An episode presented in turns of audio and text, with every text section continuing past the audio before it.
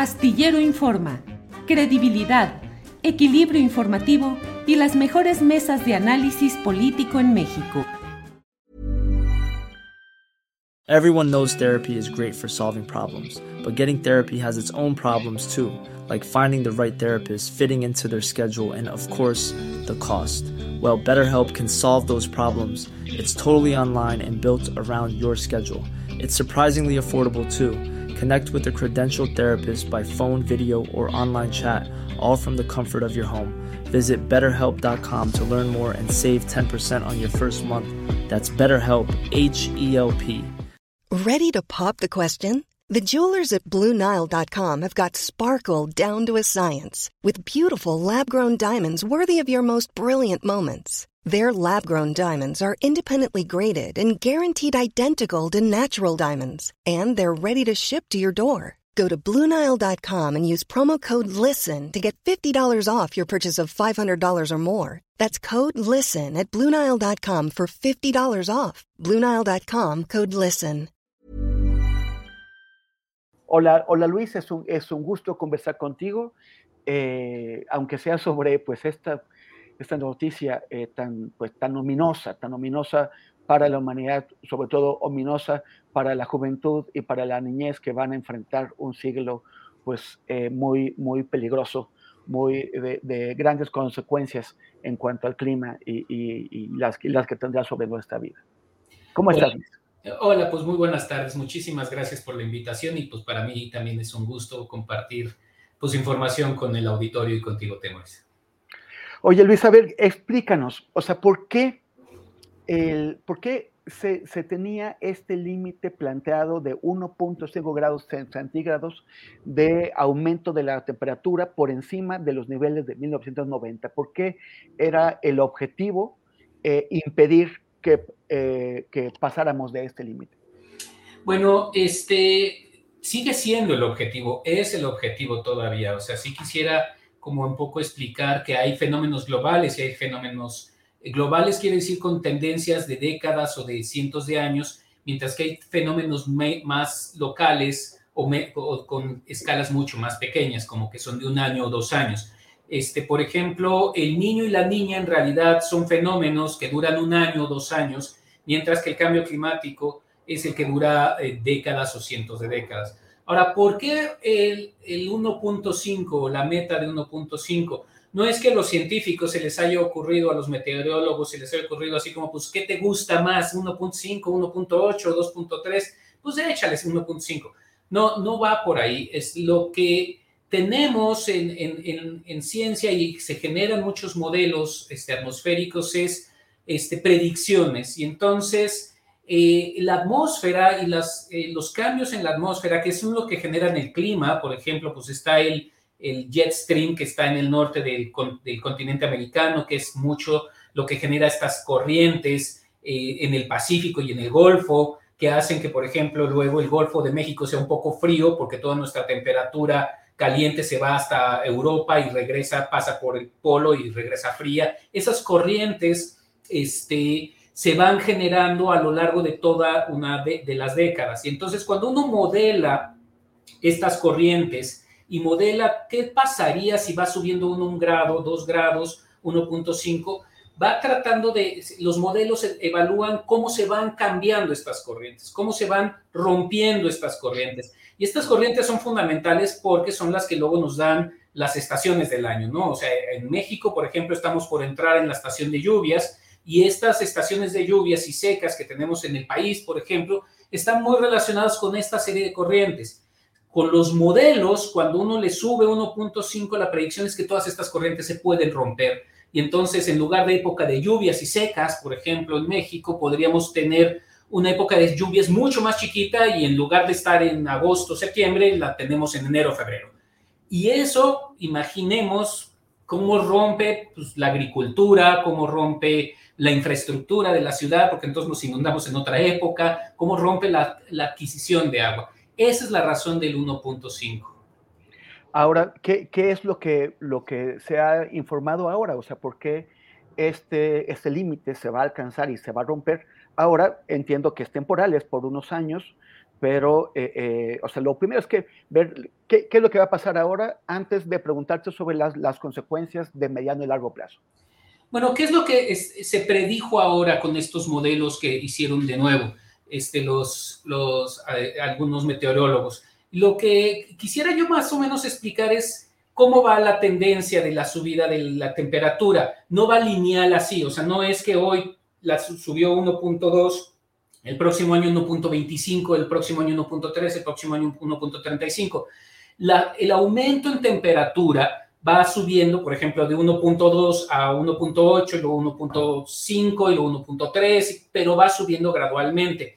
Digamos que es como cuando uno se sienta a ver las olas en el mar y de repente hay olas chiquitas y luego hay olas grandotas y luego se regresan olas chiquitas pero cuando aumenta la marea, esas olas chiquitas se van haciendo más grandes y más grandes, pero luego regresan olas chiquitas, etcétera. O sea, no es algo que vaya directamente lineal. Eso es lo que estamos viendo en el aumento del cambio climático. O sea, vamos viendo que hay temperaturas que van subiendo poquito y luego mucho. El punto de ahora, los nuevos modelos que acaban de sacar en estos días, sugieren que el fenómeno particular del niño es un fenómeno que luego libera mucha energía que se tiene capturada. Y entonces estos pequeñas como olas que yo decía, cuando viene como el fenómeno del niño, brincan un poco más y entonces vamos a pasar el 1.5 o la probabilidad de que pasemos uno de estos años, porque solo es uno de estos años, no necesariamente son todos los años. Uno de estos años por encima del 1.5 es del 66%. O sea, 66% de probabilidades de que en los próximos cinco años uno de estos años vaya a subir por más del 1.5. Eso no quiere decir que ya estemos por arriba del 1.5. Y por eso eh, decía hace rato, es, no es que este, seguimos con la misma meta, podemos alcanzar el no llegar al 1.5 de manera permanente. Pero, ¿qué pasa? O sea, si, si un año o dos años en, en el futuro inmediato pasamos del 1.5, ¿qué consecuencias puede haber? Las consecuencias no las sabemos porque a lo mejor como es un pulso, digamos, como es un, eh, solo es un año, a lo mejor se rompen un pedazo de estas dinámicas este, globales y se vuelven a recomponer. Recordemos que también la atmósfera y las, las dinámicas globales son más o menos resilientes. Y entonces, en algún momento, a lo mejor con un solo pulso de, por encima de 1.5, se descomponen tantito, puede llover mucho menos, lo que puede suceder es que a lo mejor hay grandes sequías en ciertas partes del planeta y hay grandes inundaciones en otras, pero solo pasa un año. El peligro es cuando se mantenga el modelo por encima del 1.5. Cuando mantengamos varios años por encima, entonces sí se rompe todo y entonces sí cambiamos de un estado que tenemos todo, que conocemos las lluvias y secas, primavera, verano, otoño e invierno, a otros estados en donde desconocemos qué es lo que va a pasar.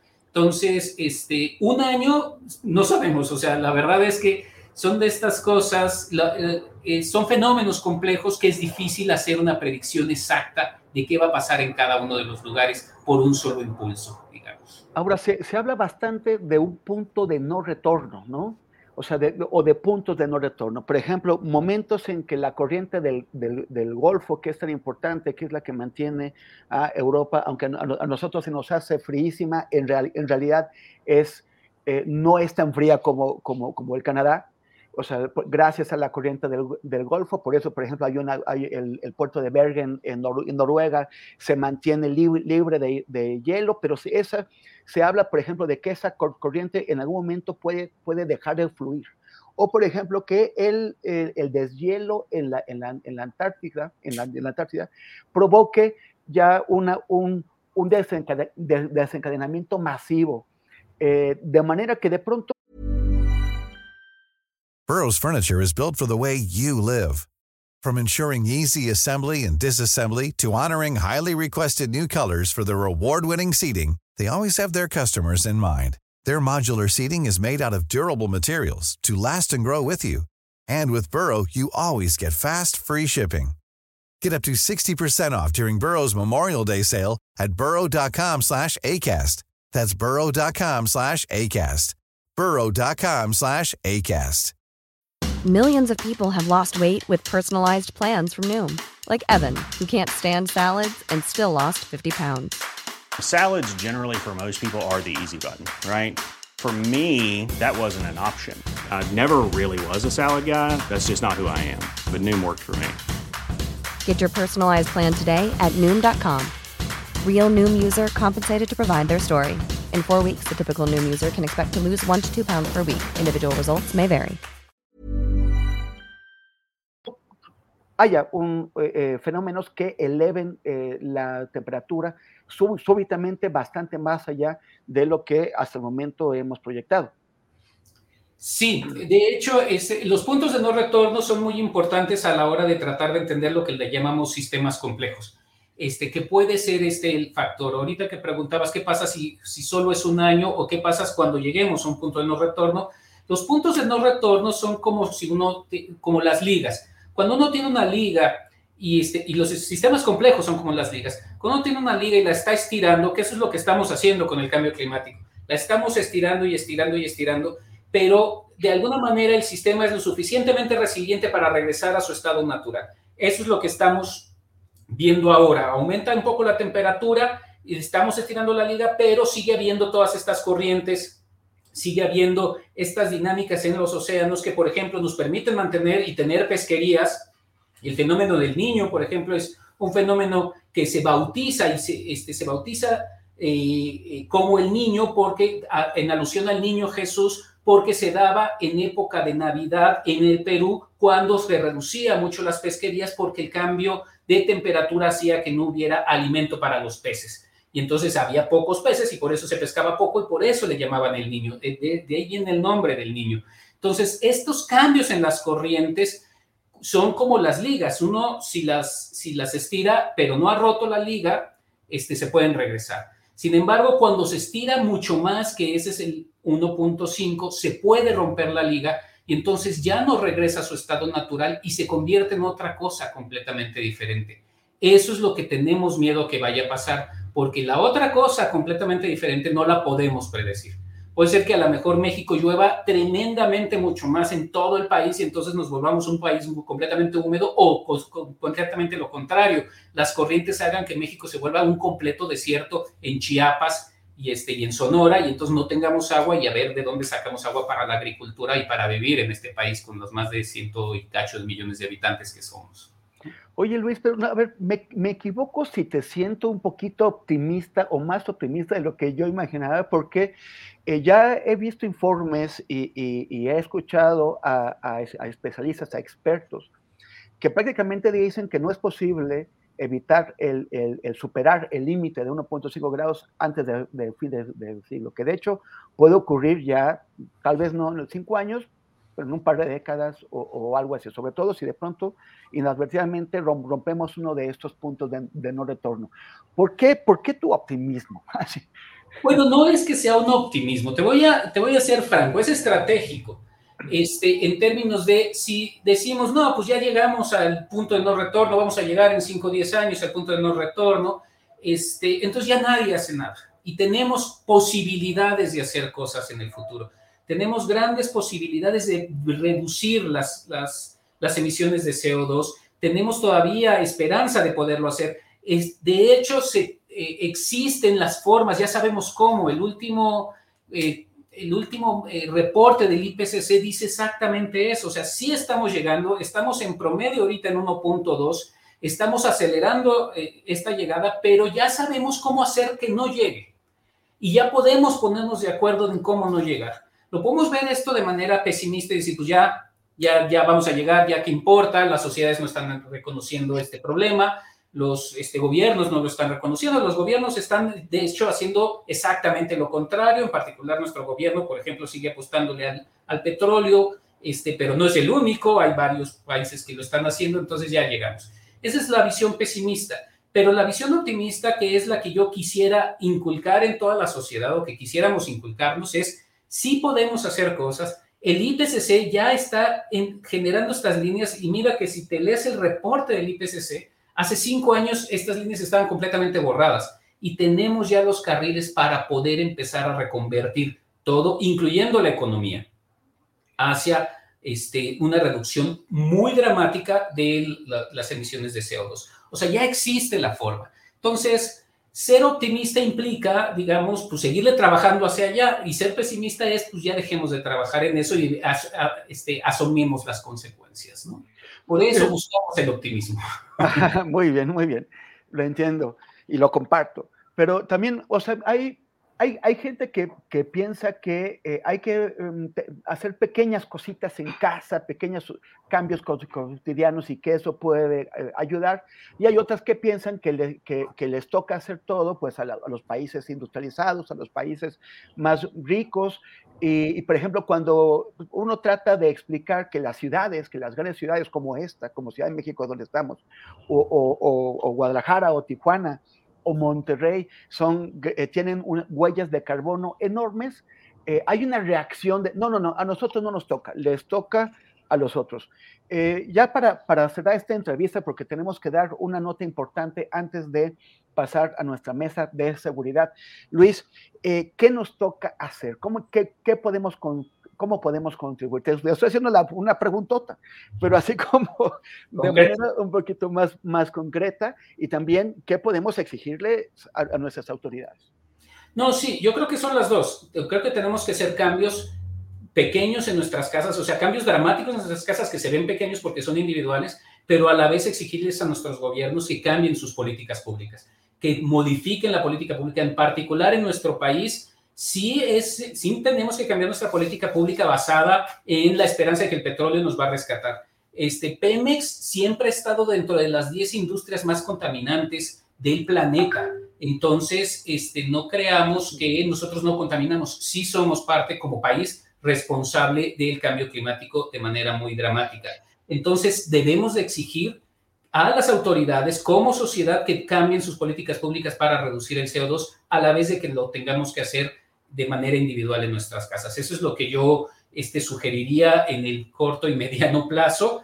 Este, no es solo acciones individuales, no solo es responsabilidad del gobierno, no solo es responsabilidad de los países primermundistas. Algunos países eh, en vías de desarrollo como el nuestro también tienen grandes responsabilidades. La huella de carbono que tenemos en nuestro país es altísima. Efectivamente, parte del cambio en política pública tiene que ser exigirles a las personas que tienen mayores huellas de carbono, que sí son las personas que tienen mayor poder adquisitivo, en que ellos le reduzcan muchísimo más que las personas que no tienen huella de carbono. O sea, un campesino en medio de Oaxaca, obviamente no le vas a exigir que reduzca su huella de carbono, que ya de por sí es mínima, comparada con un industrial, un empresario que vive en las lomas en Polanco. Este, un empresario que puede ser este, civil o militar, para, para hablar en términos generales, ¿no? Entonces, sí se puede y tenemos que exigirlo a nivel individual y a nivel de políticas públicas. Luis, te agradezco muchísimo, te volveremos a molestar porque este tema, pues evidentemente es uno de los más importantes, si no es que el más importante de nuestro tiempo. Y, y, bueno, pues muchísimas gracias, te agradecemos la entrevista. Hola, buenos días, mi pana. Buenos días, bienvenido a Sherwin Williams. ¡Ey! ¿Qué onda, compadre?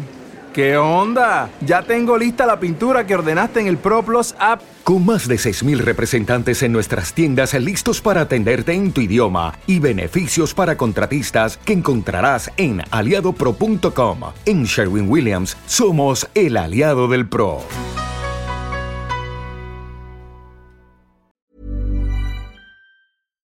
Para que te enteres del próximo noticiero, suscríbete y dale follow en Apple, Spotify, Amazon Music, Google o donde sea que escuches podcast. Te invitamos a visitar nuestra página julioastillero.com.